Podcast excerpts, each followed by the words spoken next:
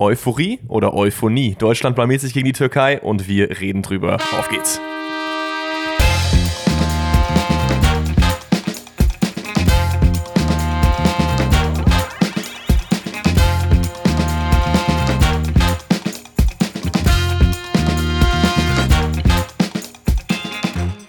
Einen wunderschönen guten Tag und herzlich willkommen zu einer weiteren Folge Forsten rettet Podcast. Und heute nicht abends, sondern morgens, denn wir nehmen heute schon äh, Montagmorgens auf. Das ist ja bei uns auch nicht äh, alltäglich. Und wie viele sich vielleicht noch daran erinnern, Danny hat ja gesagt, dass er in den Morgensfolgen, wenn wir dann mal morgens aufnehmen, sehr, sehr gut performen wird. Deswegen bin ich jetzt umso gespannter, äh, was bei ihm heute abgeht. Weil nicht nur jetzt in der Podcast-Folge, sondern auch in den Rätseln, die danach folgen. Aber wie gesagt, erstmal Dennis, was geht? Bist du heute in Topform? Einen wundervollen guten Morgen von meiner Seite auch erstmal. Ähm, ich würde schon behaupten, ich bin in Topform. Ich habe Urlaub, es, wir nehmen früh auf, ich habe meinen Kaffee getrunken und das muss man ja auch sagen, es Premiere jetzt gerade, weil ich habe gesagt, ich will unbedingt eigentlich mal Kaffee trinken, während ich Podcast aufnehme, was sich dahingehend eigentlich auch schon wieder erledigt hat. Moment. So, da war der letzte Schluck. Das heißt, damit haben wir auch den Haken dahinter gesetzt. Ähm, nee, mir geht's sehr gut. Meine Schwester kam jetzt am Wochenende, hat jetzt mhm. auch Urlaub haben jetzt morgen einen gemeinsamen Tattoo-Termin und ähm, verbringen so ein bisschen die Woche miteinander und hatten gerade vor der Aufnahme einen Spaziergang gemacht und eine ja doch rege Diskussion gehabt. Wir sind einfach oh. alles Mögliche an Gemüse und Obst durchgegangen und halt gefragt, ob es overrated oder underrated ist. Okay, jetzt und gib, mir, gib mir die Top 3. Äh, nee, nee, nicht Top 3. Ich würde einfach so ein paar einfach äh, an den Kopf werfen, okay. um zu wissen, wie du reagierst. Wassermelone. Overrated. Ja, oder? Ja, also ich, ich finde Wassermelone geil, aber es ist nicht so geil, wie es immer gemacht wird, weil es gibt auch viel Wassermelone, die einfach nicht so geil schmeckt, weil die so ein bisschen mhm. wässrig ist. So. Du musst schon eine richtig geile haben. Ähm, und ich bin auch so ganz, ganz leicht allergisch dagegen. Das heißt, wenn ich sehr viel mhm. davon esse, kratzt mir halt der Hals. Deswegen für mich overrated. Ja, okay, fair, weil ich glaube, jetzt gerade schreien alle Leute hier auf. Ich, ähm, also ich sage ja nicht, dass es ein scheiß Frucht nee, ist. Nee, ich muss aber auch sagen, ich muss auch sagen, ich finde es ein bisschen overrated, weil die Industrie mich einfach gebumst hat, was das angeht. Ja, fair. Ich habe halt jedes Mal, wenn ich an Wassermelone denke, denke ich an diese Wassermelonen Kaugummis und denke mir auch, die Frucht schmeckt so. Und dann, wenn ich die aufgesetzt bekomme, beiße ich rein und denke mir, ja gut, habe ich jetzt gerade Wasser getrunken. Ich habe auch letztens irgendwie auf TikTok so einen Post gesehen, wo eine halt meinte, die irgendwie, wo kam sie denn her? Irgendwo aus dem, aus dem Süden, auf jeden Fall der Weltkugel.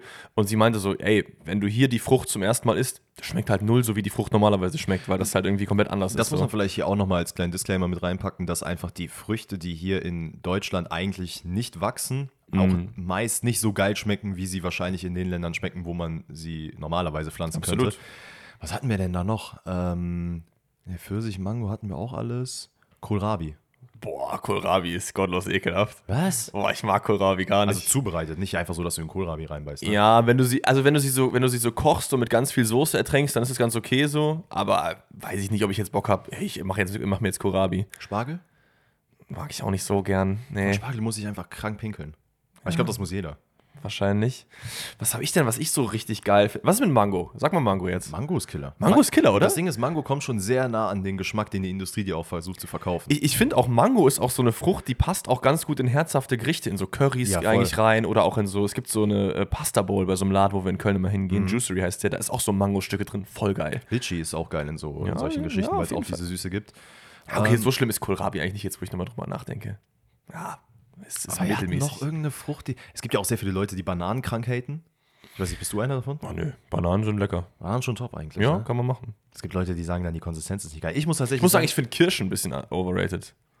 Weil ja. ich mag halt Kerne gar nicht. Ja. Also, das ist für mich so ein No-Go. Für mich ist alles, was ich irgendwie krank aufbereiten muss, damit ich das essen kann, einfach schon fast ein No-Go. Im Sinne von, ich muss hier einen Granatapfel irgendwie da schneiden, ich muss diese kleinen Kerne daraus holen, ich muss das so, so und so machen. Das ist mir zu viel. Wenn mir jemand das auftischt, dann ist es schon mal was ganz anderes. So, und jetzt würde ich sagen, von diesem äh, Frucht, Gemüse, was weiß ich, Gelaber, kommen wir zum Spiel Granatapfel gegen faule Birnen, nämlich der Türkei gegen Deutschland im Olympiastadion und anscheinend In ein Türkei. Heimspiel für die Türkei, ja. Es war sehr wild. Also für alle, die die Anspielung natürlich jetzt hier nicht verstehen, es war so, dass die deutsche Nationalmannschaft vorm Spiel also aufs Feld kam, was ja immer dieses typische ist, man will den Rasen testen oder so ein Quatsch, keine Ahnung, was das soll, dass die da immer mit voller Montur einfach auf den Platz gehen, da so ein bisschen im Mittelkreis chillen und da wieder reingehen. Ja. Ähm, komplett ausgebucht wurden. Also ich glaube, schon locker 80 Prozent der Leute, die im Stadion waren, waren wahrscheinlich türkische Anhänger. Voll geil. Äh, fand ich auch mega cool. Ich meine, dieses dieses, diese, ich will nicht sagen Konkurrenz, aber dieses ähm, kleine Bild, was man so gegen die Deutschen immer hat als äh, Ausländer, ja. das, das, ist halt voll oft. Also ich glaube, es gibt keinen Ausländer in Deutschland, der dann sagt, ja, hier, ey, Deutschland, ne, hoffentlich gewinnen die, sondern so, äh, Türkei hat gewonnen, Türkei. Polen hat gewonnen. Ich bin genauso, sag ich, wie es ist. Ja, also fair. deswegen, es gibt mal so ein bisschen Schadenfreunde hier, wenn, äh, Ich- ich, wenn, wenn zum Beispiel Polen auch mal performt, was sie jetzt absolut nicht tun, deswegen will ich gar nicht über Polen Sind die reden. nicht, sind die nicht sogar äh, nicht qualifiziert jetzt für die Dings? Ich glaube, es gibt irgendwie noch eine entfernte Chance, aber die haben es auf jeden Fall komplett versaut. Ich, ich fand das Bild auf jeden Fall ganz geil, wo du gerade gesagt hast, sie kam halt raus und Olli Baumann geht so raus mit seinen Handschuhen und lacht einfach nur und grinst sich so Ja, ein, ja. weil er halt einfach das so geil fand, dass er da ausgebucht wurde. Also sehr, sehr wild. Wie gesagt, äh, Heimspiel gefühlt im Olympiastadion. Wie möchtest du es jetzt machen? Weil es gibt ja einige äh, Themen, die so ein bisschen drumherum schwirren. Willst du jetzt erstmal auf das Spiel an sich eingehen oder wie hast du es ja gedacht? Hätte ich, glaube ich, gesagt, weil danach Mhm. würde ich gerne, und das kann ich auch schon mal vorab äh, wegnehmen, ich habe heute Morgen noch eine Kolumne von Lothar Matthäus geredet, der Experte für fünf verschiedene Sender und äh, Wettanbieter. Habe ich mir gedacht, ich lese mir das mal heute Morgen durch, was der Mann denn zu sagen hat. Experte für Bedouin. Genau das. Ähm, das würde ich im Nachgang machen. Ansonsten, wir können, also wenn du jetzt ein Thema hast, was vorab besprochen werden könnte. Nö, ich hätte sonst auch gesagt, einfach die Highlights erstmal durchgehen. Okay, ähm, also vielleicht fangen wir erstmal an. Ne? Man hat hier ein 4-2, wie nennt man das? 4-2-2-2 Ja. Ähm, mit Kai Havertz auf der linken Seite. Und man kennt es natürlich wieder, Gündogan Kimmich auf der Doppelsechs. Da kommen wir nämlich dann auch gleich nach dem Spiel zu. Und Julian Brandt auch in der Startelf, auch ein bisschen überraschend, liegt aber vielleicht daran, dass Musiala halt nicht mit kann. Ja, ich finde es aber grundsätzlich weniger überraschend als ein Kai Havertz auf der linken Seite. Ja, okay, das ist wie wenn du jetzt Kevin Trapp in Sturm setzt. Ja, ich glaube, Kai Havertz ist auch mittlerweile so dieses äh, deutsche Taschenmesser, was du irgendwann überall sehen Ja. wirst. Also der Mann hat im Sturm gespielt, der hat auf den Außen gespielt, der hat der, auf der 10 gespielt, der wird auch hundertprozentig irgendwann in der Innenverteidigung stehen, weil er einfach groß ist. Und es würde mich auch nicht wundern, wenn er irgendwann im Tor ist. Oder zumindest derjenige ist, dass wenn Kevin Der- Trapp, Baumann und sonst Der was alle neue können, Manuel Neuer ist einfach Kai der, Havertz, der geht Junge. dann rein. Also, ja, es ist, es ist wild. Also in dem Spiel hinweg hat man es, glaube ich, so verargumentiert, dass er ja diesen Schienenspieler geben sollte, der sehr offensiv eigentlich ausgerichtet ist, aber defensiv ist es halt, und da, da heißt es ja auch, ne? Und das äh, sagen wir auch ganz transparent. Kai Havertz ist halt in der Premier League gerade wirklich Ass. SS. Und äh, dass das dann verargumentiert wird, ja, es gibt irgendwelche Statistiken, die aber belegen, dass er doch sehr viel Offball für das Spiel macht und bla bla bla. Es bleibt es. Sich, er hat sich dies, am zweithäufigsten die Schuhe an seinem linken Schlappen gebunden. und damit irgendwie den Gegner verwirrt. Genau, Genau. das hat man sich hier so ein bisschen erhofft, dass man mit diesen Statistiken verargumentieren kann, warum Kai Havertz auf der linken Seite spielt. Ich meine, so, und wenn wir jetzt schon das Kai Havertz-Thema aufmachen, machen wir das vielleicht dann vor Anfang, äh, vor, vorne weg, weil wir über die Aufstellung reden wollen. Ich finde, Kai Havertz ist einer der offensiven Spieler, bei dem man das zumindest eher verstehen kann, warum er Linksverteidiger ist. Und das möchte ich mal so ein bisschen erklären. Weil Kai Havertz ist für mich schon jemand, den ich auch tendenziell weniger als Stürmer oder als Flügel sehe, sondern eher als so einen offensiven Achter eigentlich, weil Ja. ich finde, das kann er sehr, sehr gut spielen. Und dieses Profil äh, macht es ja schon irgendwie so sinnvoll, dich dann eventuell eher auf die Linksverteidigung zu setzen, als jetzt einen Kevin Volland, bei dem ich das wirklich überhaupt nicht verstanden habe, der ja auch mal Linksverteidiger gespielt hat. Ich glaube, in, in welchem Spiel war das denn nochmal? Weißt du das noch? Kein Plan. Das war ja damals auch nicht äh, das Werk von Julian Nagelsmann. Irgendwas muss er da gesehen haben. Und was ich auch noch finde, ist, immer wenn Spieler auf anderen Positionen spielen, gibt es immer extrem viele Hater von Anfang an.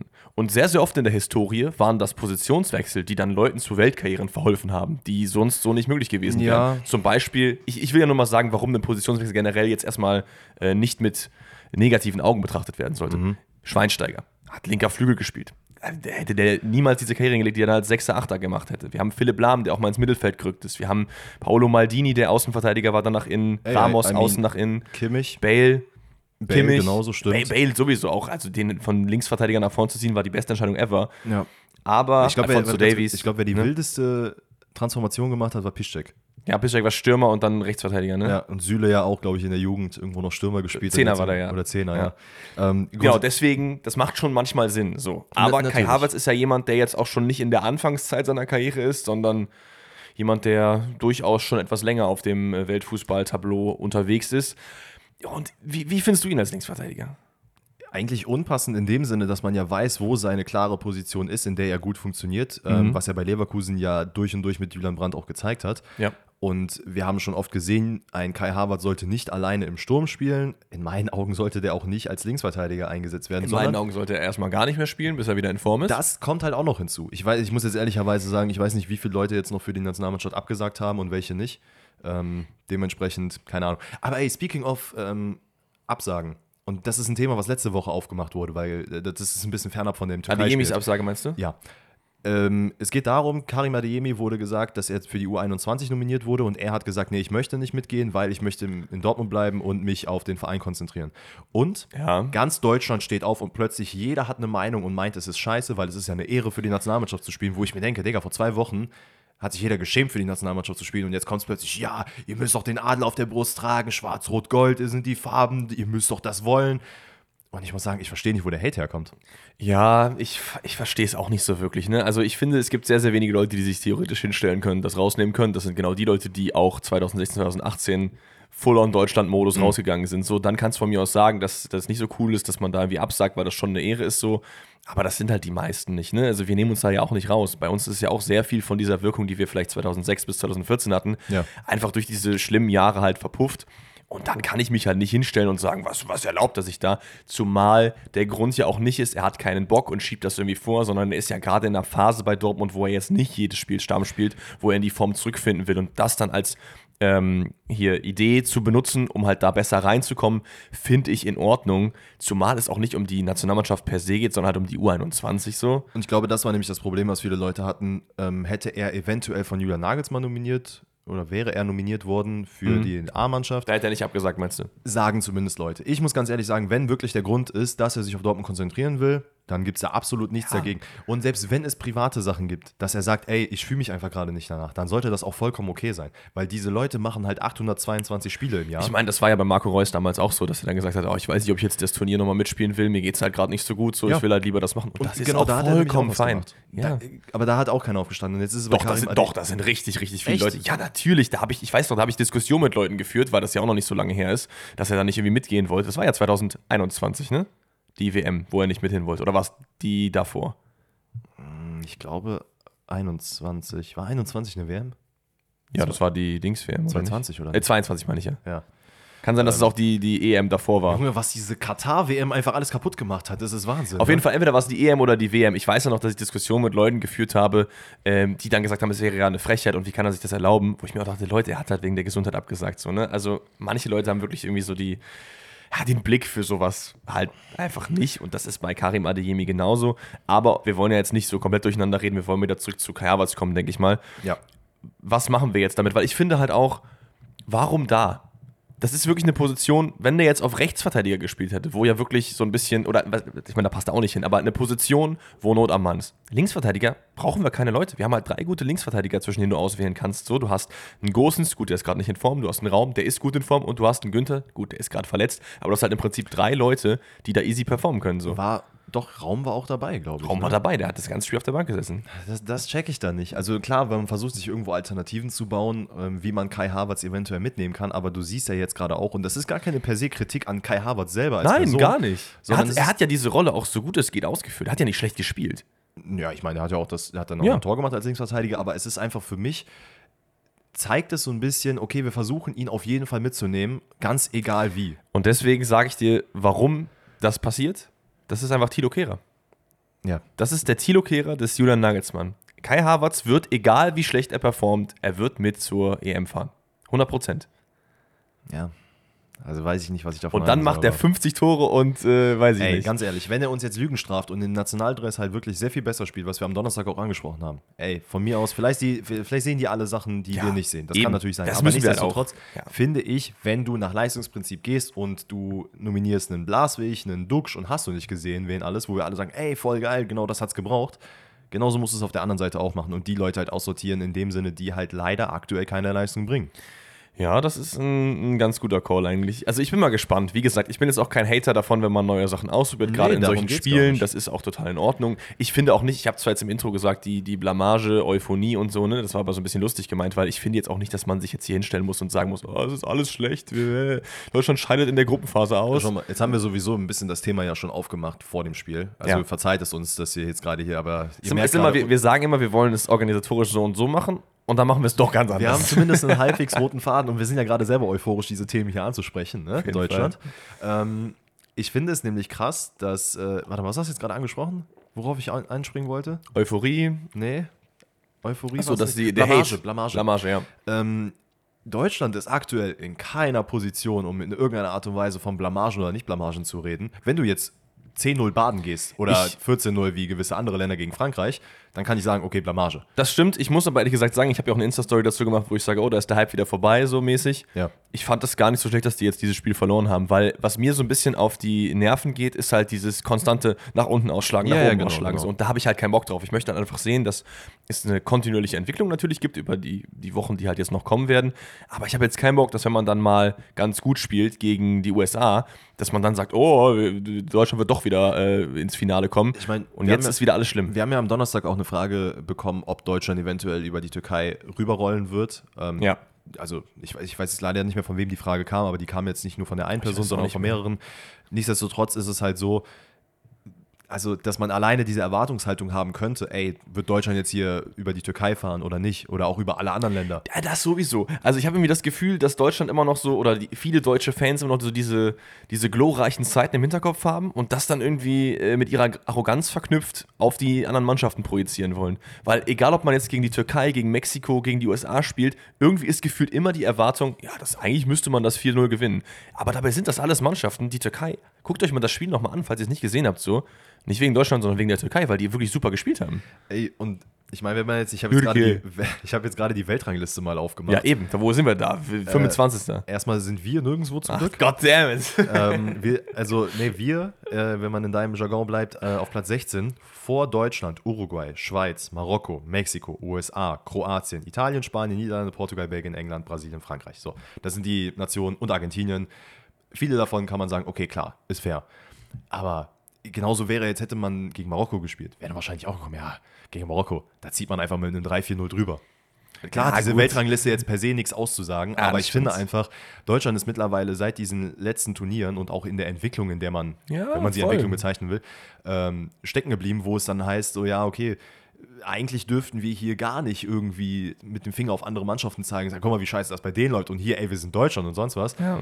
Und dann, weil ich finde, das Spiel grundsätzlich, und dann können wir vielleicht auch ein bisschen dazu einleiten, ist so die ersten 10, 15 Minuten ja auch kein schlechtes Spiel gewesen. Auch in der zweiten Halbzeit gab es gute Momente, Ja. aber man hat auch ganz klar nochmal aufgezeigt bekommen, was die Probleme sind. Ähm, Ja, die Defensive. es ist die Defensive, es ist die nach wie vor Doppelsechs mit Gündogan und äh, Kimmich, die leider einfach nicht funktioniert, was nicht per se an den beiden Spielern liegt, sondern einfach, dass die nicht miteinander harmonieren. Das Ja. ist einfach so. Die Frage ist, wen von beiden du halt rausnimmst, weil wir haben ja auch schon drüber geredet, dass ich Kimmich auf Rechtsverteidiger gar nicht sehe, du ja ebenso wenig, weil diese Nagelsmannsche Taktik damit nicht gut funktioniert, meiner Meinung nach. Ähm, deswegen musst du ja dann einen von denen rausnehmen, vielleicht für einen Groß, vielleicht für einen Goretzka. Gen genau das ist der Punkt. Und nimm halt in dem Fall, weil Gündogan ja auch Kapitän ist und sowas, wird er wahrscheinlich dann eher spielen, musst du halt Kimmich vielleicht an der Stelle rausnehmen. Und dann musst du in den sauren Apfel beißen. Und klar Das- ist Kimmich ein krasser Spieler. Das Da- wollen wir hier gar nicht das stimmt. Ich, ich glaube aber eher, dass es tatsächlich auch im Rahmen der Möglichkeit sein wird, wenn die Bayern weiter so spielen, wie sie spielen, dass es eher wieder auf die alteingediente Kimmich-Goretzka-Doppel-6 läuft, weil wenn die gut funktioniert, ist die halt einfach krass. Aber das Problem ist so ein bisschen, damit verfällt man wieder so in diesen alten Trott. Das heißt, ich würde eigentlich lieber gerne was Neues sehen und wenn dann die Option ist, dass man halt Gündogan Groß zum Beispiel spielt oder Gündogan Goretzka, dann ist das auch fein. Aber wo würdest du, wenn du jetzt Kimmich Goretzka nehmen würdest, Gündogan als Kapitän dann auf die Bank? ja, muss ja dann. Das wenn du das machen wollen würdest, müsstest du das tun, aber das würde ich halt nicht machen. Ich würde nämlich auch eher sagen, lass einen, äh, lass einen Großer spielen. Der Mann hat jetzt auch in der Ja. Nationalmannschaft gezeigt, dass er es gut kann. Voll. Was spricht dagegen, ihn halt aufzusetzen? Und Nix.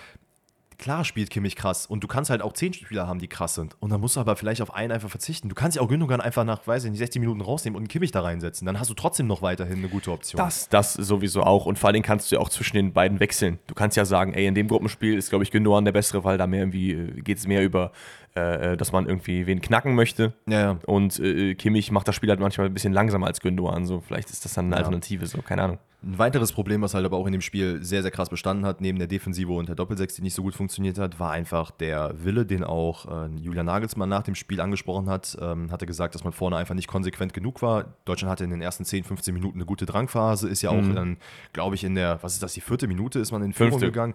Äh, Oder fünfte Minute Freistoß von äh, Deutschland. Das ist dann über Umwege kommt der Ball zu Würz, der den dann auf Kimmich spielt. Der dreht einmal am 16er auf, spielt ihn rüber zu Henrichs und dann ist es Sané, der einfach wirklich geistesgegenwärtig super durchstartet. Ähm, ich muss mir gerade mal gerade gucken, ich glaube, äh, Akbaba ist es, der halt so ein bisschen schläft, nochmal Ja. nach außen guckt, ob es einen Abseits gibt und Sané hat es halt wirklich super gemacht. Benny Henrichs auch an der Stelle, Shoutout äh, für diesen äh, super geilen Pass. Dann ist es Für Sané- mich, also wir haben ja auch schon öfter über ihn geredet, muss der eigentlich auf Rechtsverteidiger gesetzt sein. Auf jeden Fall, auf Problem jeden bei Fall. ihm ist halt, dass er auch sehr offensiv halt unterwegs ist teilweise. Aber ich glaube, ihm kann man auch sagen, nimm es ein bisschen Ich, zurück. fi- ich finde, und da kommt nämlich später eine Szene zu, wo es halt deutlich wird, weswegen Sané eher auch, also sehr viel Anteil daran hat, dass äh, es defensiv nicht so gut funktioniert hat. Boah, das ähm, sehe ich bei der Szene gar nicht so. Nee, nicht, nicht, nicht, nicht, bei der Szene, okay. sondern bei dem einen Tor, was passiert ist. Da ist nämlich genau. Sané so zu 90 Prozent in meinen Augen ja, verantwortlich. Das sehe ich so ein bisschen anders, aber das ähm, sehen wir dann gleich. Wie dem auch sei, Sané hat dann einfach einen geilen Moment, in dem er einfach abstoppt, bevor er auf den Torwart zuläuft. Dementsprechend die ganzen türkischen Verteidiger quasi mitlaufen. Macht so ein bisschen Hesitation-Move. Äh, keiner ja. weiß so richtig, was er machen soll. Spielt dann Rückraum, da ist es Kai Havertz, der dann einnetzt. Und macht dann den Juckschjubel? Das habe ich auch nicht verstanden. Oder hat der den auch? Ich, ich glaube, der hat den auch. Achso. Okay, ist für mich trotzdem der Duxch-Jubel. Ich dachte mir so, ey, Grüße an Marvin Duxch, geil von dir, Kai. Aber ich glaube, das war nicht so gemeint. Und ab dann bricht Deutschland ja. halt ein, finde ich. Weil dann ist es nämlich so, wir haben das 1-0 und wir legen uns zurück. Und ey, witzigerweise, und das habe ich dir jetzt vor der Podcast-Aufnahme schon gesagt, ich habe mit meiner Schwester am Samstag das Spiel geguckt und ich habe währenddessen Abwasch gemacht und meinte zu ihr, ey, setz dich mal da zehn Minuten hin, guck das mal an. Ich will mal wissen, was du als Analyse daraus ziehen würdest. Und man muss ja sagen, die Frau hat jetzt nicht wirklich viel Ahnung vom Fußball. Sie guckt es ein bisschen, oh. wenn es mal läuft. Aber sie hat es einfach perfekt analysiert. Sie meinte so, ey, ganz ehrlich, also Deutschland spielt irgendwie so voll auf Safety gerade und versucht irgendwie das 1-0 noch zu halten. Und man stellt sich halt die Frage, warum? Ja, ich glaube, es gibt in der 16. Minute diesen Katastrophenballverlust von Kimmich wirklich im eigenen Strafraum. Ich habe den gerade auf dem Schimmer, ja, ja, dann Gündogan irgendwie noch in letzter Sekunde klärt so das sind also diese Sachen, ich verstehe, wenn dir das in der 85. passiert, wenn du 85 Minuten in den Knochen hast, aber zu dem Zeitpunkt, gerade als Joshua Kimmich, wir wissen alle, er ist der Ball sicher, aber du musst halt einfach den Ball rausspielen. Den Gündogan klären, meinst du nicht die Situation, wo eine Chance für die Türkei entsteht? Genau, ist? und der Gündogan hat doch dann den, den, äh, das Bein noch dazwischen und klärt ach so, den Ball. Ach so, ja, ja. Gut, da muss man aber fairerweise auch sagen, ich habe mir nämlich jetzt tatsächlich einen Screenshot aufgemacht, es ist halt einfach so los, weil du hast als Benny Henrichs den Ball ja. und spielst Kimmich in einer Situation an, wo kein Außenspieler das da stimmt, ist. aber du hättest ihn einfach direkt wieder klatschen können. Stattdessen versucht er da irgendwie so aber ein bisschen genau, zu dribbeln. Aber das konntest du auch nicht machen, weil nämlich ja. Benny Henrichs direkt verteidigt wurde oder sowieso ein Mann an sich hatte. Diesen Ball auf Kimmich zu spielen, ist halt schon banal. Kick den halt lieber ja. raus oder versuch nach außen, wenn Sané halt da wäre. Dann hätte man machen können, okay, Kimmich und dann Sané und dann kannst du abgehen. Aber dieses, gut, wir versuchen. Stimmt, also Sané hat oft nicht gut genug gebacktrackt, das gebe ich dir auf jeden Fall. Und da finde ich halt, man hat dann auch gemerkt, dass die Türkei, und das muss man denen natürlich auch zusprechen, ein super Pressing gemacht haben. Man hat so ein bisschen gedacht, okay, die laufen vorne richtig krass an und versuchen durchzudrücken und dann irgendwie ab der 60., 70. Minute kommt dann Deutschland. Aber man hat es tatsächlich durchs Spiel hinweg sehr gut geschafft, vorne sehr, sehr stark anzulaufen, hat immer weiter Verunsicherung im deutschen Spiel äh, verursacht. Und ich habe mir halt wirklich die Frage nur noch gestellt, okay, es wird halt das 1-1 kommen, nur wann kommt es? Ja. Es kommt dann in der 38. Und da kommt und das, ist, das ist die Szene, wo du sagst, das ist 90% Sané. Ja.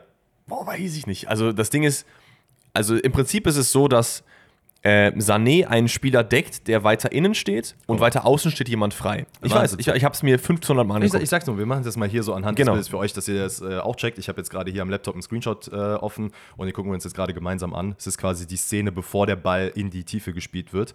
Ähm, 38 Minute, wie gesagt. In meinen Augen eine Misspositionierung von Sané dahingehend. Man sieht, er steht ungefähr auf der gleichen Höhe wie Benny Henrichs, ne? Ja, ja. Gut, da ist ja nicht sehr viel Abstand. Okay. So, in meinen Augen, und das ist nämlich genau der Punkt, dass Benny Henrich so weit innen steht, ist schon an sich nicht so prickelnd, müsste eigentlich vielleicht ein bisschen weiter außen stehen, hat aber und auch. Zwei Schritte zurück, dann ist alles fein. Genau, hat aber in der Vorwärtsbewegung schon Sané angezeigt, ey, du musst dahin. So. Und dann muss Sané hingehen. Aber ich finde die Entscheidung, dass er ihm sagt, er soll da hingehen, sowieso schon mal falsch, weil Sané ist ja nicht der Schienenspieler rechts oder der rechte Außenverteidiger, sondern er ist der rechte Außenverteidiger. Das heißt, es wäre viel sinnvoller, wenn Sané den Spieler deckt, der weiter im Feld drin steht und er einfach den Schritt zurück macht und ein bisschen nach außen geht. Dann wäre das niemals passiert. Da gehe ich nur mit, äh, gehe ich nur so bedingt mit, weil guck mal, wo die beiden Sechser stehen. Für euch, die beiden Sechser ja. stehen auf der komplett linken Seite. Eigentlich müsste Gündogan viel weiter auf der rechten Seite sein, weil der Ball ist halt auf der rechten Seite. Das heißt, du musst halt Gut. die ganze Zeit von links nach rechts. Das heißt, die verlagern. Fehlerkette verlagert sich halt dann noch so genau, ein bisschen weiter. Genau. Ich finde aber trotzdem, dass äh, Henrichs dort erkennen muss, dass Sané da einfach nicht äh, mit backtracken wird, weil er es auch nicht richtig gesehen hat oder was weiß ich und einfach selber dahin gehen kann. Ist in meinen Augen auch schon ein Fehler, dass er das nicht sieht. Aber wenn ja, dir dein Spieler sagt, ey, geh da hin und du spazierst ich, dann dahin. Das stimmt, ich finde halt nur 90 Prozent ein bisschen, bisschen, ja, gut, sagen bisschen wir mal, harsch. Gut. 50 Prozent. 60. Okay. Mit 60 lasse ich mich anfangen. Okay. Wie dem auch sei. Es war so oder so einfach nicht gut.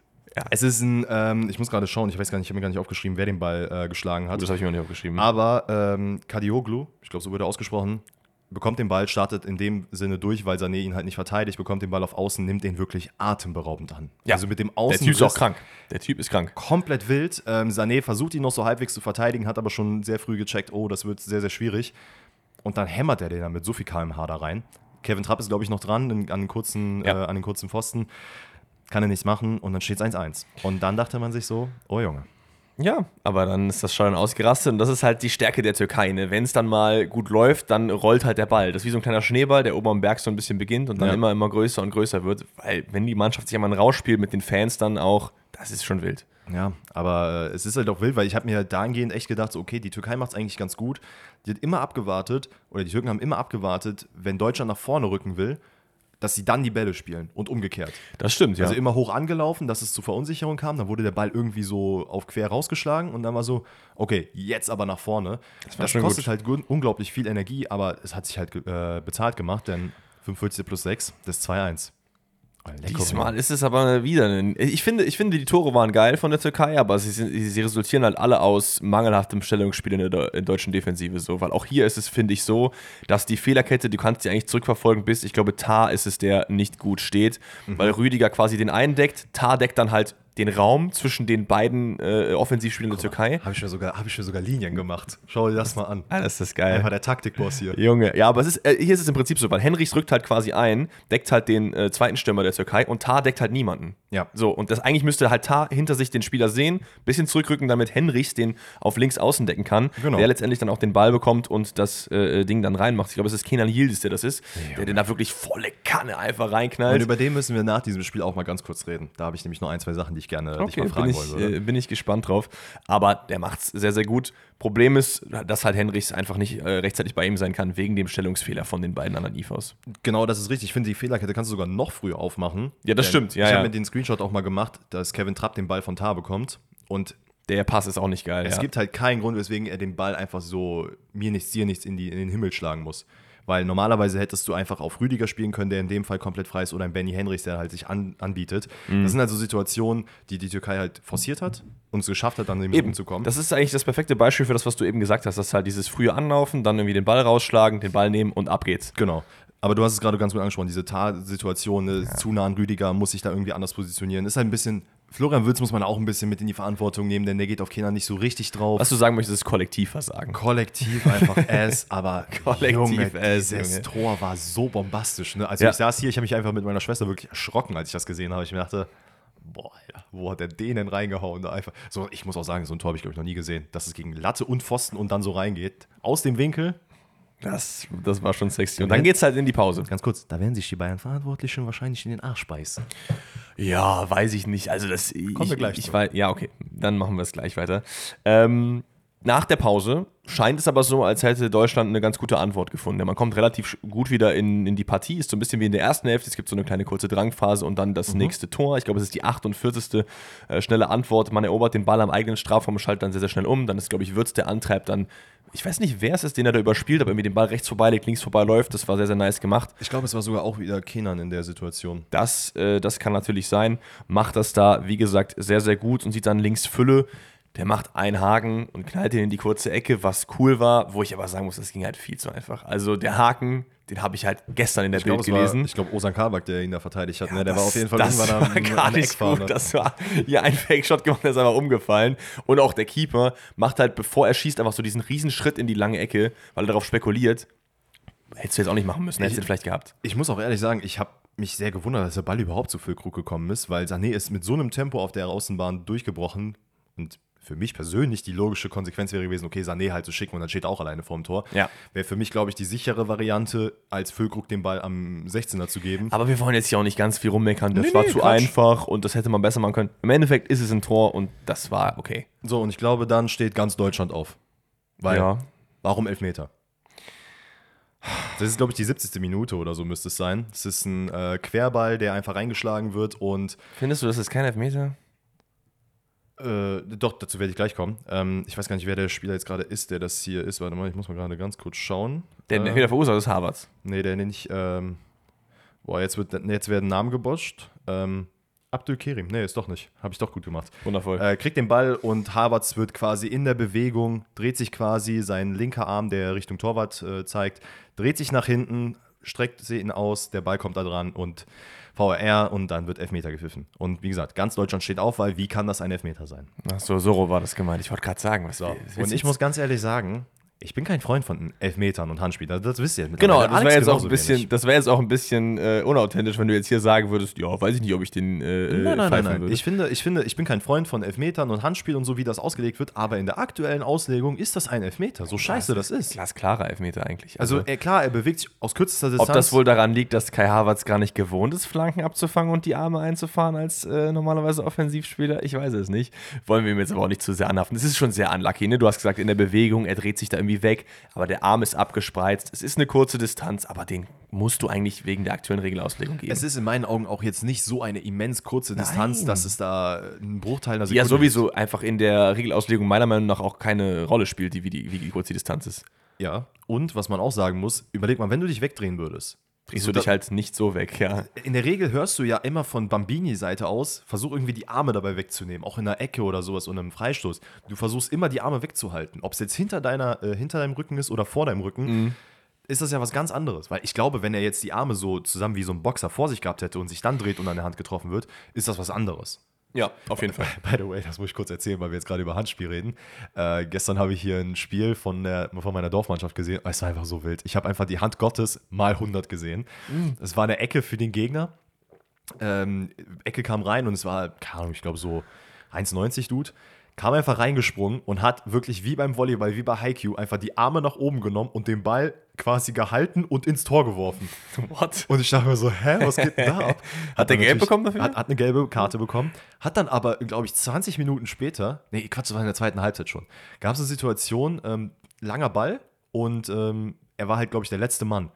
Ist hochgesprungen und hat den dann irgendwie wieder mit der Hand weggeschlagen und alle sind aufgesprungen. Haben gesagt, ey, das ist halt Handspiel, der hat schon gelb, der braucht ja gelb-rot. Schiri hat das nicht gesehen, wie auch immer. Ja, okay. Und äh, in dem Moment kam dann auch einfach einer der Gegner. Ich saß dann halt auf der, also beziehungsweise stand an der Bank. Und äh, der kam dann dahin von den Gegnern und meinte so, Alter, wieso macht er das? Ist der dumm? Der hat doch schon eine gelbe Karte. Wie kann man da so hingehen? Ne? Jeder wusste, dass das eigentlich eine gelb-rose Karte ist, als es noch sich Handspiel war. Es war grandios. Aber ja. hier in dem Fall auch in meinen ja. Augen VRR plus 1 aus unserer Sicht. Gut, das zählen wir jetzt hier nicht, weil wir machen ja für die Bundesliga den Tracker. Der imaginäre VRR plus 1. Machen wir vielleicht bei der, bei der EM dann nochmal. Aber ja, es ist dann äh, Yusuf Sari, der antritt, glaube ich. Äh, Sohn, Bruder und Onkel von Maurizio Sari, macht den äh, sehr, sehr stark rein. Und ähm, ja, Trapp ist, glaube ich, noch dran. Ja, der erahnt die Ecke, aber ist dann halt so. Äh, zu dem Zeitpunkt meiner Meinung nach trotzdem verdient. Ja, ich finde auch. Also, es, du hast es anfangs gesagt, bei, bei Deutschland ist es so, dass du halt diese Drangphasen hast und danach flacht ja. es halt so ein bisschen ab. Und es ist halt dieses, okay, wir ruhen uns ein bisschen aus. Wie gesagt, Nagelsmann hat es halt äh, nach dem Spiel echt gesagt, nicht konsequent die Chancen genutzt, die man ja auch anfangs in der zweiten Halbzeit und noch in der ersten Halbzeit hatte. Das Spiel danach in der zweiten Halbzeit wurde auch ein bisschen offener gegen Ende hin. Ähm, Dux kam ja später auch rein, aber alles in allem war der Wille bei den Türken einfach in meinen Augen ein bisschen mehr da, auch wenn man das, und das muss ich auch sagen, da gibt es wieder diese Saltiness bei Julian Nagelsmann, was man auch schon bei den Bayern gesehen hat, wo dann nicht ähm, wie soll ich sagen, ja. objektiv kritisiert wird, sondern so, ja, also die Türken haben jetzt nicht sehr viel besser gespielt, ne? Ja, die haben dann den einen Breitschluss da gemacht, dann war das, war das, war jetzt nicht so, dass sie besser waren. Darauf würde ich gleich auch nochmal eingehen nach dem Spiel. Äh, lass uns noch die ein, zwei Sachen erwähnen, die es noch zu erwähnen gibt. Ich glaube, es gibt vor dem äh, 3 zu 2 noch diesen äh, Pfostenkracher von Özcan, der da irgendwie. Boah, woher? Warum machst du das nicht bei Dortmund? Ja, ich meine, hat er nicht, hat er nicht in den letzten Spielen auch ganz gut gespielt eigentlich? Also bevor jetzt das. Ich meine, nein, nein, nein, wir müssen kritisieren. Okay. Weil dann spielt er wieder gut am Wochenende. Ja, schon, das war nicht gut. das war nicht gut. Gegen wen spielt er am Wochenende, weißt du das? Äh, ich glaube gegen Gladbach. Ja, das kriegt man doch hin. Borussen-Duell. Ja. Ich sag nichts dazu. Okay, okay, okay. Ähm, es gibt dann noch die Chance für Julian Brandt, über ja. die wir reden mussten. Den kann man machen, aber ich würde auch viel eher über den Torwart reden, denn bei Yindil oder wie auch immer man den Namen ausspricht, was für eine geile Fußparade, also nicht schlecht gemacht. Aber das war halt so ein bisschen dieses letzte Quäntchen Wille, was Julian Nagelsmann vielleicht auch im Nachhinein noch angesprochen hat bei Julian Brandt. Ne? Ich finde gar nicht Julian Brandt, dass man ihn hier so krass kritisieren muss, weil klar, Nein, den kannst du reinmachen, aber ja. ich finde halt, es muss halt einer in der Mitte stehen. Der hat halt drei, vier Mal geguckt, okay, kommt einer in der Mitte und irgendwie war so, alles klar, Julian der einzige Deutsche, der versucht ein Tor zu machen. Ja. ja. Hätte man auch kritisieren können, aber ey, alles in allem.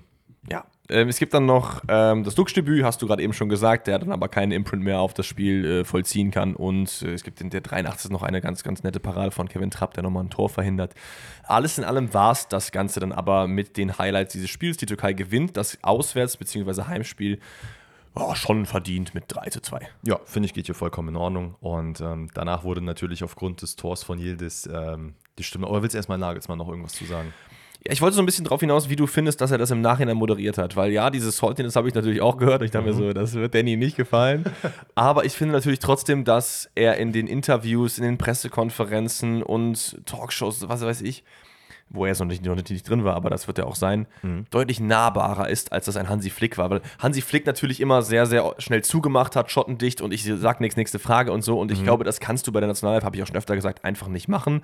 Und dahingehend ist dieses Duo Nagelsmann-Wagner, glaube ich, schon eine bessere Kombination, was die, das Medienhandling angeht und die Wirkung nach außen. Ja, das denke ich auch. Also ich finde Sandro Wagner, auch wenn er da ab und zu mal vielleicht ja, über das, seine Grenzen ja. schlägt, finde ich aber grundsätzlich immer deutlich angenehmer, als wenn man einfach gar nichts zu Thematiken sagt. Deswegen finde ich Sandro Wagner sehr, sehr gut ja. dafür. Auch Julian Nagelsmann, dass er dieses Häutchen drin ist, das ist man halt nicht gewohnt. Das stimmt, aber das zeigt ja auch so ein bisschen, dass das ist ja so ein bisschen, dass da auch ein bisschen Feuer drin ist, dass er das auch gewinnen will und das ist so ein bisschen diese Mourinho-Way, weißt absolut. du? Absolut. Das, das finde ich natürlich dann auch in dem Sinne positiv. Ich finde es halt dann nur ein bisschen schade, dass man den Gegner halt, ich will nicht sagen kleinredet, aber es ist halt schon in gewisser Weise so ja. nicht den Credit gibt, den man hier eigentlich verdient hätte, weil ich finde, Türkei hat gut gespielt. Auf jeden Fall. Es ist halt so eine, so eine schwierige Balance zwischen irgendwie diesem, was als häufig auch als Dünnhäutigkeit so ein bisschen, was wir jetzt auch bei Knäbel zum Beispiel hatten, der dann irgendwie dann so ein bisschen ja. suggestiv auf diese Fragen dann geantwortet hat. Das ist äh, eine schwierige Balance dazwischen, dass man das irgendwie gut hinbekommt. Aber ich, ich glaube, ich bin dahingehend schon Nagelsmann-Fan in der Hinsicht. Würde ja. ich sagen. Ja, doch. Also, wenn du jetzt die Bundestrainer vergleichst, die wir so erlebt haben, also Flick, ne. Löw in der Hinsicht auch nicht gut. Und vor allen Dingen auch Jürgen Klinsmann in der Hinsicht auch Katastrophe. So, da ist Nagelsmann. Speaking of Löw, ich habe eigentlich echt die Hoffnung gehabt, dass er gezeigt, also er wurde ja zwei, dreimal gezeigt während des Spiels und ich habe echt die Hoffnung gehabt, komm, gib uns bitte den Nasenbohrer. Wir brauchen Boah, ihn. Wir brauchen geil. einfach den deutschen Nasenbohrer wieder. Der kam leider nicht an der Stelle. Ich frage mich auch generell noch so, so nebenbei, wie ist das, wie ist so die Kommunikation so als ehemaliger Bundestrainer, wenn du Tickets haben willst? Wen, wen fragst du dann? Hast du so eine Agentur, wo du sagst, ich will dahin oder wie läuft das? Oder kriegt der immer eins angeboten? Ich gehe schon davon aus, dass er gefragt wird von irgendeinem, also der wird ja auch eine Agentur haben oder einen Manager oder sonst was. Ah, der kriegt dann immer so eine Mail, so Joachim, willst du nicht dahin gehen oder so? Ja, ich glaube, du hast schon so, äh, wahrscheinlich auch nicht Dauerkarte so, aber DFB-Dauerkarte. Ich denke mal auch, dass er zu Hause sitzen wird und dann irgendwie gibt es einen Vorverkaufsstart und dann guckt er so. Meinst du, so, der, der macht so F5 die ganze Zeit, damit er noch ein Ticket bekommt? Das wäre wild. Aber ich frage mich das auch manchmal, ähm, weil wir jetzt gerade von Kommunikation sprechen, so Julian Nagelsmann, wenn er bei den Bayern ist und ein Spiel sich anguckt, der redet ja auch mit den ganzen Ottos da, die da oben sitzen. Ja. Man sieht ja oft seine Laune und der ist halt sehr, ich will nicht sagen angefressen, aber er wirkt zumindest so ein bisschen angefressen oder sehr, sehr emotionslos in dem Moment. Ja gut, ich hätte auch keinen Bock auf die ganzen Leute da. Und ich denke mir halt, worüber redet ihr? So wie redet ihr? Schon schönes Wetter heute. Ja. ja. Wie, wie bist du hergekommen? Wie heißt noch mal der, auch, auch mit der Limousine. Der Herbert Heiner. So. Ja. Ach, der ist Wenn der sich dann mit Julian Nagelsmann da zusammensetzt und so tut, als wäre alles super und Herbert Heiner muss ja jetzt verkaufen. Aber Julian, ne? hier, du kennst doch die Bayern, deutsche Nationalmannschaft. Wir müssen hier, Bayern ist doch 1 zu 1 deutsche Nationalmannschaft. Nimm mal alle mit, die wir hier haben. Ne? alle mit. Und ich denke. Sven Ulreich. Und er sitzt einfach nur da und denkt sich, er sagt nur so, ja, ja, mh, ja, müssen wir mal überlegen. Und im Hinterkopf denke ich so, Digga, Alter, wenn du wüsstest, was ich von dir denke, du Mistkerl. Ja, vielleicht, ja, vielleicht. Worauf wolltest du denn jetzt noch hinaus nach dem Spiel? Ähm, kurze Sache wegen Yildiz. Ja. Yildiz-Thematik, die wurde nämlich jetzt nach dem Spiel groß aufgemacht. Ähm, oh. Großes Talent, Regensburg geboren, hätte für die deutsche Nationalmannschaft spielen können. Ähm, Kritik wird jetzt gerade gegen Salihamidzic laut in dem Sinne, weil der Spieler damals auch in der oder bei Bayern gespielt hat und dann aber zu Juventus Turin gewechselt ist, weil es angeblich jetzt von Salihamidzic Seite aus hieß, es gab zu hohe finanzielle Forderungen. Klar, super großes Talent. Es gibt sehr, sehr viele Trainer und Spieler, die über ihn schon mhm. sehr viel Gutes sagen ne, wir sind ja grundsätzlich Freunde davon, dass man so ein bisschen die Kirche im Dorf hält, äh, ein bisschen abwartet. Ich, ich, ich, verstehe bei sowas halt nie, das ist für mich dasselbe Argument, so ein bisschen, ja, warum hat man Haaland nicht für mehr verkauft? So, du weißt es im Vorhinein nicht, da ist ein Spieler, der ist zwar ein gutes Talent, aber du bist vielleicht nicht hundertprozentig überzeugt von dem und der verlangt extrem viel Geld. Dann ist es oft auch wirtschaftlich die bessere Variante, ihn gehen zu lassen, weil in mhm. neun von zehn Fällen das halt auch einfach nichts wird. So. Und du musst als FC Bayern schauen, du hast halt gottlos viele Talente. Wenn wir mal in die Bundesliga schauen, Angelo Stiller, Niklas Dorsch, äh, auch Pierre-Emil Heubeck in der Premier League. Das mhm. sind alles Leute, die jetzt gute Karrieren haben, die auch alle bei Bayern waren, wo man früher oder später gesagt hat, weiß ich nicht. Mhm. Amos Pieper ebenfalls, äh, Marco Friedl, die waren auch, Pieper war bei Dortmund, Friedl war bei Bayern. Ähm, das sind einfach viele, viele Leute, die du da hast und du musst halt am Ende cutten du kannst nicht alle behalten so und jetzt im Nachhinein zu kommen, nachdem der jetzt, weiß ich nicht, wie viele Jahre da nicht war, dann irgendwie den Umweg über die Juventus Turin genommen hat und jetzt ballt, dann zu sagen, ja, damals hätte ihr den erhalten sollen. Was sagen, was sagen wir zur DFB? also Nominierung, weil er hätte damals, das ja. hätte man auch sagen müssen, ähm, Kunz hat ihn, glaube ich, damals schon auf dem Schirm gehabt oder nicht so richtig. Mhm. Das habe ich gerne einen U21-Trainer vergessen, die Salvo? Die Salvo? Ja, die Salvo. So, ähm, hat ihn wohl dann auch wohl nicht mehr so richtig auf dem Schirm gehabt, weil er dann auch gesagt hat, ey, der hat schon ein paar Spiele für die U21 der Türkei gemacht, der wird wahrscheinlich für die Türkei spielen und dann hat man das abgehakt. Ja. Ähm, Finde ich grundsätzlich fair, dass man jetzt hier sagt, da hat ein Spieler krass geballt bei einem Spiel. Super Talent, keine Frage. Aber dass dann jetzt die Kritik groß gemacht wird, von wegen, ja, DFB, da habt ihr mal wieder geschlafen finde ich jetzt ein bisschen sehr hochgegriffen und auch da müssen wir halt wieder sagen, vor allen Dingen, vor allen Dingen im, im, im, im, selben äh, Jahrzehnt, wo der DFB den größten Stil der Geschichte wahrscheinlich gemacht hat, was Nationalität angeht, nämlich Musiala, weiß ich nicht, ob ich das jetzt so groß machen würde. Ja. Zumal das ist jetzt auch nicht der nächste Kieler Mbappé, ne? Vielleicht schon, aber No Front, das ist halt wahrscheinlich ein sehr, sehr guter Spieler, aber Weiß ich jetzt nicht. Wir werden sehen. Immer dieses, ganz ehrlich, immer dieses hätte, hätte Fahrradkette. So, das geht mir so auf die Eier. Ja, hätte, hätte Fahrradkette hat auch äh, Lothar Matthäus gesagt. Nee, er sagt werde, werde Fahrradkette, glaube ich. So sagt er das. Ähm, hatte in seiner Kolumne, die ich heute Morgen oh gelesen habe, geschrieben, dass einmal die Doppelsechs kritisch zu betrachten ist. Ja, hat er recht. Haben wir ja schon gesagt. Lothar, Junge. Uh. Ja, habe ich auch gesagt, oh, okay, nach den gefühlt fünf Seiten, die ich da überflogen habe, habe ich dann Beim nächsten Satz will er wieder zocken, oder wie? Genau das. Sagt natürlich auch wieder Kimmich auf Rechtsverteidigerposition, damals war er Weltklasse da. Nein, Was man davon Käse. hält, egal. Ähm, ich finde, was aber interessant war, war, dass man halt sehr, sehr krasse Lobeshymnen über Kai Havertz auch reingeschrieben hat. Denn es hieß dann, man könnte ja überlegen, wie man Kai Havertz eben nicht auf der Linksverteidigerposition einsetzt, was wir ja auch gesehen haben, sondern eher wieder in seiner angestammten Offensivposition. Problem ist allerdings da, man hat natürlich nur bedingt Platz und man kann nicht mit äh, einer 1-10-Kette spielen. Äh, dementsprechend hat er gesagt, ey, es wäre doch eine Option, wenn man Musiala, Sané, Würz und so spielt und Havertz dann auch vorne und klar, er will Füllkrug nicht auf die Bank setzen, aber das wäre ja eine Option. Und da stelle ich mir wirklich die Frage, warum? Ist es wirklich auf Biegen und Brechen so hart umzusetzen, dass du Kai Havertz einfach auf die Bank setzt oder halt nicht mitnimmst? Ja, vor allem, du hast doch jetzt das, was du eigentlich seit Jahren haben wolltest. Du hast einen Neuner, der zumindest ja. eine gewisse Präsenz hat und vor allen Dingen auch trifft. Also ich verstehe nicht. Und halt auch wo, gelernter Neuner ist. Genau, ich verstehe nicht, woher das jetzt kommt, dass man das jetzt wieder wegmachen will. Ich glaube, man hat so ein bisschen Angst, dass halt Kai Havertz, äh, der ja schon ein sehr, sehr starker Spieler ist und auch Weltklasse Sagt, sein ein kann. Sehr, sehr, Spieler starker, der sehr, sehr, sehr starker Spieler sein kann. Weil aktuell finde ich, wie gesagt, nein, nein. sowohl im Final als auch in der Nationalmannschaft ist er halt nicht so gut drauf. Aber er hat ja schon gezeigt, dass er Klar, der ist, also ist. Weltklasse gewesen. Und äh, genau das, das ist, was ich meine. Er kann Weltklasse sein, ist es aktuell nicht. Und da jetzt einfach nur zu sagen, okay, er ist aber mal Weltklasse gewesen, dann nehmen wir den mit. Ja, weiß ich jetzt nicht. Dann könnte ja dann, dann, dann kannst Italien du, auch Balotelli dann, dann, dann, Genau, dann kannst du aber halt nicht auf der anderen Seite die ganze Zeit pushen, dass neue Leute mitkommen. Das ist eine Attitüde, die ich nachvollziehen kann, aber dann ja. bist du wieder in diesem alten Trott und sagst, wir nehmen nur die Leute mit, die schon verdiente Spieler sind. Was auch eine Variante ist, die gehen kann. Damit haben schon viele Mannschaften Titel gewonnen mit dieser Variante, dass man nicht auf junge Leute gesetzt hat. Das wird ja auch oft vergessen, ne? weil sehr, sehr oft irgendwie, oh, Jamine, Lamal und wie sie alle heißen, ja. ne? diese ganzen 16-Jährigen, äh, Zaire Emery sind alles krasse Leute, aber es sind auch viele Titel schon gewonnen worden mit irgendwie 30-jährigen Griechen in der Mannschaft. Die hatten kein einziges Talent dabei, nicht eins. Ja, eben. Ey, aber das sind ja so ein bisschen so, ne, ein Mann aus den alten Zeiten, wir ja. Leute aus den neuen Zeiten. Aber Lothar ist ja eigentlich auch jemand, der voll gepusht hat, dass viele neue Leute mitkommen. Deswegen wundert mich das so ein bisschen. Ja, natürlich. Ähm, jetzt hast du meine Überleitung ein bisschen kaputt gemacht, aber das ist okay. Wir oh haben euch natürlich eine Frage gestellt auf Spotify. Ja. Nämlich, welche Fußballwelt, Schrägstrich Zeit, findet ihr denn am besten? Und da haben wir so ein paar Stimmt. Rubriken gemacht, ne? 2005 und älter. Ab 2005 ging es so richtig ab. Ähm, super schwer zu sagen und beides Vor- und Nachteile. Ja. Und tatsächlich, und das kann vielleicht daran liegen, dass der Großteil, Großteil unserer Hörerinnen und Hörer auch ab 2005 vielleicht Fußball geguckt hat oder vielleicht später, ähm, 41% sagt, ey, die heutige Zeit, 2005 vorwärts, da ging es richtig ab. Mhm. Ähm, doch es gab aber auch sehr, sehr viele, die gesagt haben, ey, super schwer zu sagen und beides Vor- und Nachteile, so, mhm. also ungefähr 20% Und dann schaut er dann alle 20 oder an die 20% die gesagt haben, ey, 2005 und älter. Das heißt, unser Hörerstamm oder Hörerinnenstamm ist wohl nicht nur auf 18 Leute, 18-Jährige begrenzt, sondern ja, auch darüber ja hinaus. Nicht. Ja, das ist natürlich erfreulich zu hören. Ein sehr diverses Zuhörerinnen- und Zuhörerpublikum. Das freut uns natürlich super stark zu hören. Ähm, ansonsten, was bleibt uns noch zur EM-Quali irgendwie groß zu sagen? Wir spielen ich ich, ich würde gerne eine neue Umfrage dazu machen. Sollen wir mit Kai Havertz Linksverteidiger gehen oder hast du auf eine andere? Ja, das ist gut, das machen wir. Ja, also äh, wir machen eine neue Spotify-Umfrage. Kommt, schaut da gerne vorbei. Ähm, falls ihr uns auf Spotify hört, findet ihr Kai Havertz sollte als Linksverteidiger mehr ausprobiert werden, da vielleicht sich auch festspielen oder sagt ihr, das ist Käse? und der soll gar nicht erst mit, keine Ahnung. Das könnt ihr da abstimmen. Und dann hast du es richtig gesagt, ich wüsste jetzt nicht, was zur M-Quali noch zu sagen ist. Doch, das wollten wir nämlich am Donnerstag, das hast du mir nämlich verboten, weil wir das hier am Montag machen ah, wollten. Ja. Äh, denn die UEFA, nee, ist, ist es die UEFA? Ja, muss ja, ne? Weil es ist ja nicht die FIFA, weil FIFA ist ja weltweit, UEFA ist ja, ja. die EM. Hat entschieden, dass man die Kader wieder verkleinern möchte für die Europameisterschaft. Von hey. 26 zurück auf 23. Richtige Scheißidee. Warum? Also. Guck mal, Was, sind, wer, wer sitzt da? Wer sitzt da und hat noch nie gegen den Ball getreten und sagt, das ist eine gute Idee? Wer?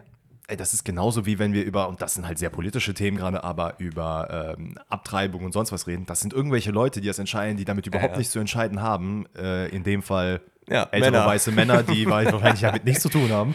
Ähm, ich finde es halt krass, dass wir in einer Welt leben mittlerweile, 2023, in der halt unglaublich viel Fußball gespielt wird. Wir haben schon ein paar Mal angesprochen. Ja. Petri hatte letzte Saison gefühlt 600 Spiele. Ähm, es gibt Leute, die wirklich immer jünger werden, die immer mehr spielen und diese Belastungssteuerung ist einfach nicht vorhanden, weil du die nicht machen kannst. Du hast nur noch englische Wochen, dann hast du noch eine WM hier im Winter, dann machst du hier noch Nations League irgendwie im Frühling, ach, dann machst du noch einen Herbstcup, weil warum nicht? Ne? Wir haben in dem äh, Zeitraum noch nichts.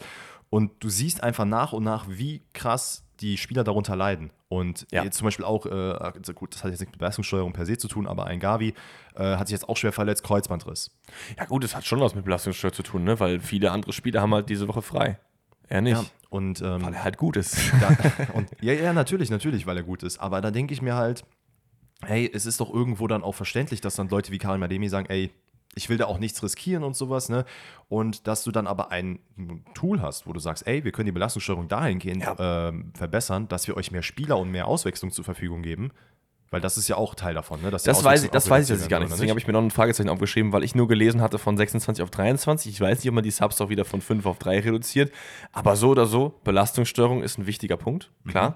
Ich finde, es ist aber auch ein wichtiger Punkt, das eröffnet ja auch voll die coolen Möglichkeiten für viele Spieler. Das sind halt diese drei Spieler, die halt oft Wackelkandidaten waren, denen man halt, wenn die leistungsstark waren, ähm, auch mal die Chance gibt. Und das eröffnet langfristig auch eine Bühne für Leute, die da vielleicht nicht so die Chance bekommen. Und das kann ja auch mhm. was Geiles sein. Wie viele Leute kennen wir, die bei Europameisterschaften oder WMs krass geballt haben und danach zu einer Weltkarriere aufgestiegen ja. sind? James Rodriguez zum Beispiel fällt mir da direkt ein. Mhm. Renato Sanchez, der jetzt mit Umwegen, aber Klar. auch wieder da angekommen ist, ne?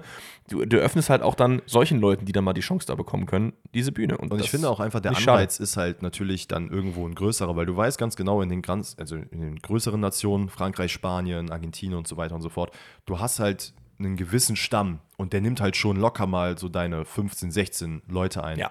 und sich dann halt quasi der Rest der Nation auf diese paar Plätze, die da noch übrig sind, ähm, drauf zu versteifen und du musst halt wirklich kämpfen. Das kann natürlich Anreiz sein, aber viele sind dann auch so, ey, was, was bringt mir das? Ich habe da eh keine Chance. So, weil es wird halt die komplette zweite äh, Riege aus irgendwelchen anderen Ländern genommen. Ich habe halt Schwierigkeiten als Argentinier, der irgendwo in Land XY spielt, mhm. richtig da reinzukommen. Und ich finde, du schaffst damit halt die Möglichkeit, genauso wie jetzt auch mit der Nations League. Ich glaube, es sind am Ende drei Teams, die noch über die Nations League äh, zur Europa-Qualifikation kommen oder so ein Scheiß. Das sind halt auch so Möglichkeiten, so, da, dann kannst du das ja auch lassen. Ja. Weißt du, was ich meine? Und ja, ich ja. finde, diese 26 Kaderplätze fände ich vollkommen in Ordnung, weil damit verzerrst du ja auch nicht im Wettbewerb, weil du machst ja das ja für alle. Das stimmt. Das stimmt auf jeden Fall. Ähm, ich würde sagen, wenn. Ach, wir haben noch, äh, genau. Am Donnerstag machen wir natürlich wieder QA und wir reden dann wahrscheinlich auch über das Spiel gegen Österreich, was ja morgen um ja. Äh, 9 Uhr oder 2045, glaube ich, stattfindet. Da bin ich auch mal sehr gespannt, weil nach Österreich ist, glaube ich, schon nochmal auf jeden Fall auf demselben Niveau was die, wie die Türkei, finde ich. Florian Grillsch hat jetzt im Interview gesagt, dass sie auf jeden Fall keine Angst haben müssen. Man muss ja nur, sich ja nur die letzten Ergebnisse der Deutschen angucken. Das ist mutig. Das ist aber geil. Also finde ich auf jeden Fall fair. Schauen wir mal, was da so geht. Und sonst haben wir noch die Rätsel, oder? Ich habe noch eine Sache. Okay. Eine ganz kurze Sache. Und zwar, ähm, weil wir halt nicht über Nations League und EM-Quali sonst reden, fand ich es doch faszinierend. Ich rede jetzt nicht von dem 14-0, das äh, haken wir hier an der Stelle aus. Gegen Gibraltar, ja, okay. Natürlich. Aber man muss hier vielleicht mal Credits an Portugal geben. Ähm, sind souverän durch die Gruppe gekommen. Ja. Klar, es war eine vermeintlich leichte Gruppe, aber man hat aus zehn Spielen 30 Punkte geholt. Und das ist halt damit, glaube ich, stabil. die einzige Mannschaft. Wer war da alles in der Gruppe drin? Das habe ich gar nicht auf dem Schirm. Das müsste ich jetzt auch mal gerade parallel gucken, aber es waren jetzt tatsächlich nicht die allerbesten Mannschaften. Ähm, man hat ja jetzt erst 2-0 gegen Island gewonnen. Stimmt, Island war drin, da erinnere äh, Moment, Moment, Moment, das schauen wir doch jetzt direkt mal nach. Tabellen und da haben wir Portugal, ähm, Slowakei, Luxemburg, Island, Bosnien-Herzegowina und Liechtenstein. Ja, Klar. Sind noch ein paar gute Teams dabei. Muss halt aber trotzdem einfach mal 30 Punkte holen, weil Portugal ist tatsächlich die einzige Mannschaft, die hier souverän in die Europameisterschaft geht, mit voller Punktzahl, denn alle anderen waren so ein bisschen noch am Schwanken. Das wollte ich nur mal erwähnt haben, fand ich sehr interessant. Ähm, das, äh, ist trotz, auf jeden Fall was. Polen ist nicht dabei, ne? Ich will gar nicht wissen, wo Polen ist. Polen ist gerade auf Platz 3 in Gruppe E mit 11 Punkten, hätte theoretisch gesehen noch die Möglichkeit, ah nee, hat sogar noch ein Spiel weniger als Tschechien, ja, hau rein. das wird nix. Ein Spiel mehr als Tschechien, meinst du? Äh, ja, ein Spiel mehr, sorry. Ja. Wie auch immer das geht. Hä? Warte mal, wie kann das sein? Alle Mannschaften haben sieben Spiele und Polen hat acht Spiele. Wie geht das? Weil das eine ungerade Anzahl an Mannschaften ist, vielleicht? Macht das dann mathematisch Sinn? Ist mir auch egal. Wir gehen rüber zum Rätseln. So, dann würde ich vorschlagen. Ja, Ich entscheide immer, wer anfängt, ne? das stimmt. Komm, fang du an. Ich fange an. Okay. Wir starten rein mit einem Fußballer. Wer bin ich? Kommt vom lieben Fabi. Ich nenne den die Fakten und nach und nach wird sich das Geheimnis lüften und er wird auf den Spieler kommen. Ich bin mir sicher. Hm, Okay, Pressure Weil wir haben ja morgens. Du hast ja gesagt, morgens performst du immer super gut. Das heißt, jetzt musst du eigentlich alle drei Rätsel easy bekommen. ja, dann mach mal. Okay, also. Erster Fakt. Ich habe in meiner gesamten Karriere für drei Profiklubs gespielt. Mein höchster Marktwert jemals lag bei 50 Millionen Euro. Das ist nicht wenig. Mein Nationalmannschaftsdebüt gab ich 2011 in einer Partie gegen die Türkei. Hast du schon eine Idee? Hm, nee, nicht In den, in den Anfängen meiner Karriere fuhr ich jeden Tag mit dem Auto zum Training. Das Problem dabei, ich habe gar keinen Führerschein gehabt. Das klingt sehr nach Marco Reus. Boah, stark, Dennis. Let's go. Morning Dennis ist da. Da kommt der Dortmund-Fan raus, er wusste es direkt. Äh, fußballerisches Vorbild Tomasz Rositzky, das wusste ich auch gar nicht. Oh, nee, das dass nicht das sein äh, Vorbild war. Rücknummer 11, dreimal des Jahresspieler der Bundesliga und so weiter und so fort. Sehr gut. Killer. Alter. Krass, dass du das wusstest mit dem Führerschein. Das, äh, Das war ja so ein Riesenthema, was ja vor. Also ja. 2014 war das wohl. Ja, das, Das hab ist ja schon ein bisschen so- her. Weil es gab auch eine Bestrafung dafür. Ich weiß noch nicht mehr, in welcher Höhe die war. Aber ja, Halbe das Million Euro, glaube ich sogar. Hat er jetzt eigentlich den Führerschein? Wahrscheinlich, ja? Nö. okay. Okay, dann machen wir sieben Spieler, ein Fakt. Shoutout Geil. an Robin. Äh, ich nenne dir Fakten, beziehungsweise ich nenne dir Spieler und du nennst mir den dazugehörigen Fakt. Wir fangen an mit Jordan Larson. Mhm. Machen weiter mit äh, Daily Blind. Mhm. Machen weiter mit Justin Kluivert. Ich glaube, ich weiß, in welche Richtung es geht. Aber ich bin mir bei Daily Blind eigentlich schon. Machen wir noch einen? Matteo Klimovic. Okay. Ich hätte jetzt gesagt, die haben alle Väter, die auch Fußballprofis waren. Das ist dein Call. Das ist mein Call. Dann ist der Call richtig. Let's go. Weil bei Daily Blind war ich mir nicht ganz sicher, aber ich habe das auch schon mal gehört. Kleivert natürlich klar, Larsson natürlich auch klar, Henrik Larsson und äh, Patrick Kleivert, zwei Legenden. Klimowitz hat ja auch, da habe ich jetzt einmal geraten. Sein Vater bei Wolfsburg und bei Dortmund. Ah, okay, dann wäre ja safe noch hier Äh, Tyram gekommen. Die, die Diego. ja, ah ja, stimmt. Dann wäre safe noch Tyram gekommen wahrscheinlich, ne? Nee, ich hätte noch Timothy Ware gehabt, Ja. Jordan Ayew und ähm, Giovanni Simeone. Jordan Ayew ist der Sohn von Abedi Pelé, ne? ja. Oh, geil. 1860 Boss. Fühle ich, fühle ich. Sehr, sehr nice. Ähm, ja, Mann, da bin ich stolz drauf, dass ich das bekommen habe. Let's Sehr go. gut. So, Spieler anhand von Trainern erraten. Ich nenne dir ein paar Trainer und die haben alle eins gemeinsam, nämlich diesen Spieler trainiert und du musst drauf kommen. Wir starten rein mit einem meiner absoluten Favorite-Herzenstrainer, das ist Jupp Heynckes. War natürlich auch ein bisschen unterwegs. Äh, nächster ist Sami Hüppier. Als Trainer, Ja, ja. nicht als Spieler. Weiter geht's mit Jürgen Klopp. Ja, okay, weiter. Brandon Rogers. Oh, wo hat Brandon Rogers überall trainiert? Also ich weiß nicht, man könnte es jetzt schon wissen, wenn du halt, aber dafür haben die auch alle zu viele Clubs halt gehabt, so, ne? Also aktuell bin ich, ich muss halt sagen, es, äh, wie ist Sami Hüppje, ne? Habe ich gerade keine Ahnung, wo er trainiert hat. Ähm, Jupp Heynckes würde ich jetzt einfach mal aus dem Bauch heraus Bayern sagen. Klopp könnte Liverpool Dortmund sein. Ich glaube, Mainz wäre jetzt zu wild. Rogers hat äh, Leicester trainiert, ist jetzt bei Glasgow und hat vorher noch irgendwo anders trainiert. Ich komme aber jetzt nicht mehr drauf, wo. Aber mach weiter. Massimiliano Allegri. Massimiliano Allegri, okay. Ähm, haut das hin? Warte mal, lass ich mal überlegen. Boah, hat er unter dem trainiert? Bei Liverpool vielleicht? Nee. Boah, haut Emre Can hin? Alter, what? Das war ja King. Sehr, sehr stark. Let's go. Ich gucke gerade mal nach. Sami Hüppe bei Leverkusen. Ja, muss ja dann eigentlich, ne? Ah, okay, Ich wüsste okay. halt nicht, wo er, ich würde noch mal schauen, ob er vielleicht sonst noch irgendwo mal Co-Trainer war und das irgendwie so gemeint war, aber ich glaube nicht, er müsste bei Leverkusen gehen. Damn. Er war doch bei, ah, nee, war bei Liverpool Spieler natürlich, ja. ja. Trainer Brighton and Hove, Finnland, Leverkusen, Zürich. Nee, muss ja dann Leverkusen gewesen sein, ja. Aber wo hat Brandon Rogers ihn trainiert? Bei Liverpool? Muss ja dann auch, ne? Also Klopp war ja auch bei Liverpool, nicht bei Dortmund. Ja, ja, nee. Ja, genau. Muss ja eigentlich. Ähm, wen haben wir denn sonst noch gehabt? Jupp Heynckes bei Bayern. Heinges bei Bayern, klar. Und Allegri Klopp bei bei. Liverpool, Allegri bei Juve, ja. Nice. Geil, Danny, du bist wirklich heute on fire. Wir müssen immer morgens aufnehmen. Junge. Also, wir machen es mal wieder klassisch. Spieler gesucht. Schau dann an Felix. Ich nenne dir Vereine, du nennst mir den dazugehörigen Spieler. Gehen wir wieder back to basics. Başakşehir hier. Okay. Sivaspor. Okay. Machen weiter dann AC Mailand. Başakşehir. Immer wenn ich dieses Wappen sehe, wer war denn da nochmal? Wir haben letztens noch über wen geredet, wo wir dachten, er wäre bei irgendwie einem großen türkischen Club gewesen, aber er war da. Das war im TikTok-Show-Battle, glaube ich. Ja, das kann sein, aber ich weiß nicht mehr, wer es war. Okay, weiter. Ähm, also Başakşehir, Sivaspor, AC Mailand und Manchester City. Ich glaube. Was war das? Doch, es war Adebayor. Nee. Aber der war auch bei Başakşehir und bei City, oder? Ja, war der bei AC Mailand? Das weiß ich nämlich nicht. Das weiß ich jetzt gerade auch nicht. Aber machen wir Okay. weiter mit Real Madrid. Real Madrid, AC Mailand, Başakşehir, Sivasspor. Ich glaube, er ist auch noch mal dahin gegangen am Ende der Karriere. Aber da müsste jetzt noch Chelsea kommen. Es ist Etienne. Nein.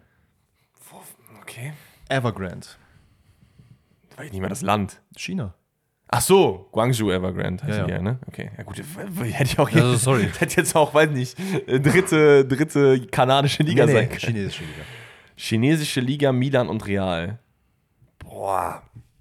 Das kann man auf jeden Fall jetzt wissen. Das kann man auf jeden Fall wissen. Ich muss mir nämlich jetzt neue Vereine raussuchen, weil Oh. scheinbar bist du jetzt auf jeden Fall nicht auf dem Track. okay.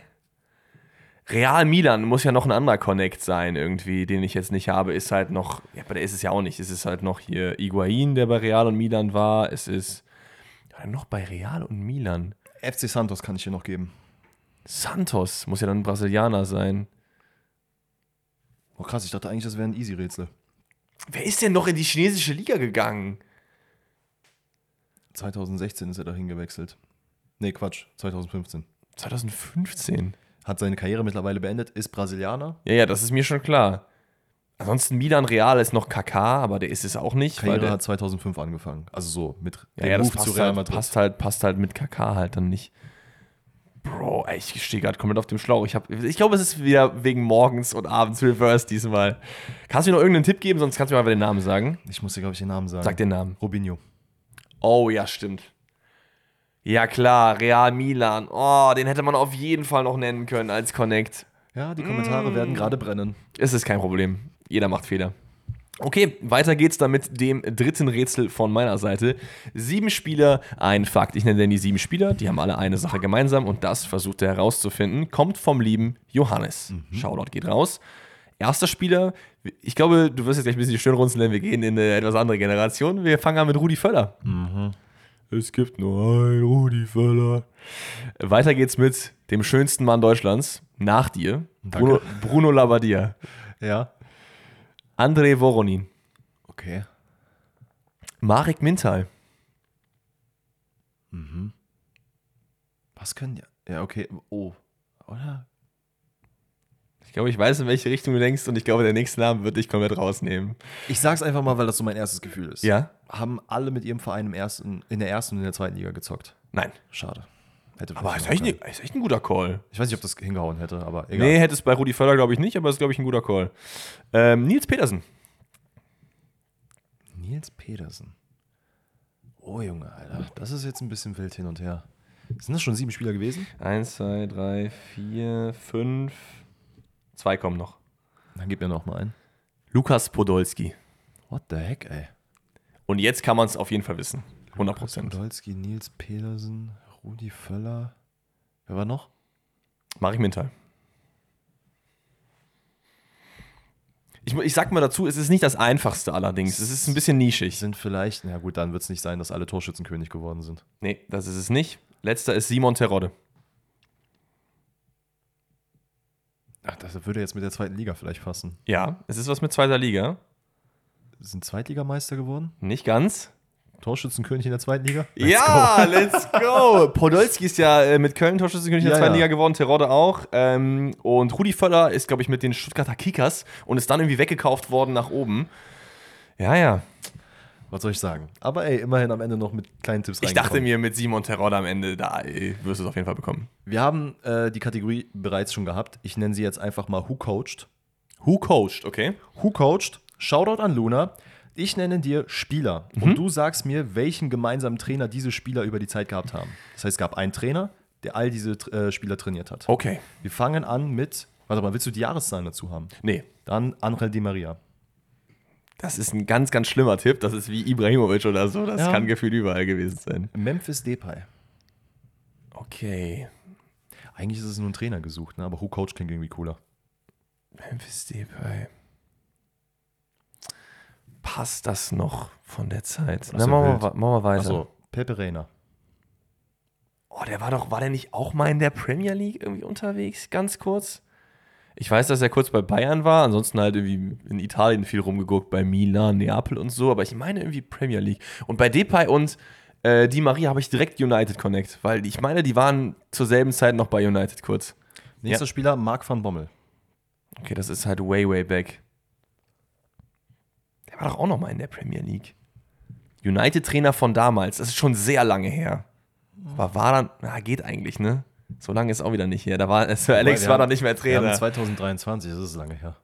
Es ist lange her, ja. Aber ich weiß nicht, war das Sir Alex noch Trainer? Ich glaube nicht, ne? Als, als äh, die Maria und Depay angefangen haben. Wie alt ist Depay jetzt? 26? Sir Alex Ferguson? Nein. Ähm, Toni Kroos. Oh, okay, das ist gut, weil es muss Bayern sein oder Real eigentlich. Könnte auch noch davor sein, aber das glaube ich jetzt mal nicht. Da hätten wir Bayern-Trainer, die noch Toni Kroos mitgemacht haben. Ancelotti auf jeden Fall, der hat ihn ja, meine ich. Nee, wer hat ihn nochmal aussortiert? War es Ancelotti, der ihn aussortiert hat? Ancelotti würde auch mit Real passen, aber der hat halt nicht Depay gecoacht. Dann haben wir Jupp Heynckes, der hat auch nicht den gecoacht. Den letzten Namen habe ich ja noch für dich. Sie dann bei, bei, bei Real natürlich jetzt. Wer war nochmal davor bei Real? Also vor sie dann meine ich da. Jetzt natürlich Ancelotti da.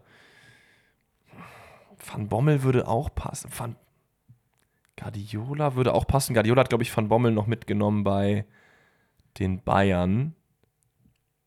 Oder bei Barcelona war der, glaube ich, auch noch, ne? Aber wo Di Maria und wo. Nee, Guardiola ist es auch nicht. Vielleicht hilft dir Virgil van Dijk. Van Dijk ist halt Liverpool. Und das ist halt seit Klopp da ist, aber Klopp hat halt die anderen noch nicht trainiert. Die Maria hat Klopp nicht trainiert, das kann auch nicht sein, Klopp ist es nicht. Wo war er denn noch vorher? Vielleicht, vielleicht ein anderer Tipp noch. Pepe Reina war nicht bei den Bayern. Brenner war nicht bei den Bayern. Brenner war dann bei in Italien oder war nicht Brenner auch bei Liverpool? Also es ist auch nicht England. Ist auch nicht England, gar nicht England. Da muss ja Van Dijk bei den bei Celtic gewesen Also sein. nein, nein, oder? Pepe Reina ist Ach so, nicht ach so. englisches Team.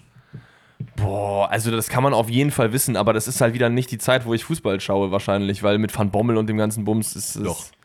Also du kennst den Trainer. Ja, ja, auf wir, jeden wir Fall. alle kennen den Trainer. Auf, wir alle lieben auf jeden diesen Fall. Trainer. Wir alle lieben diesen Trainer.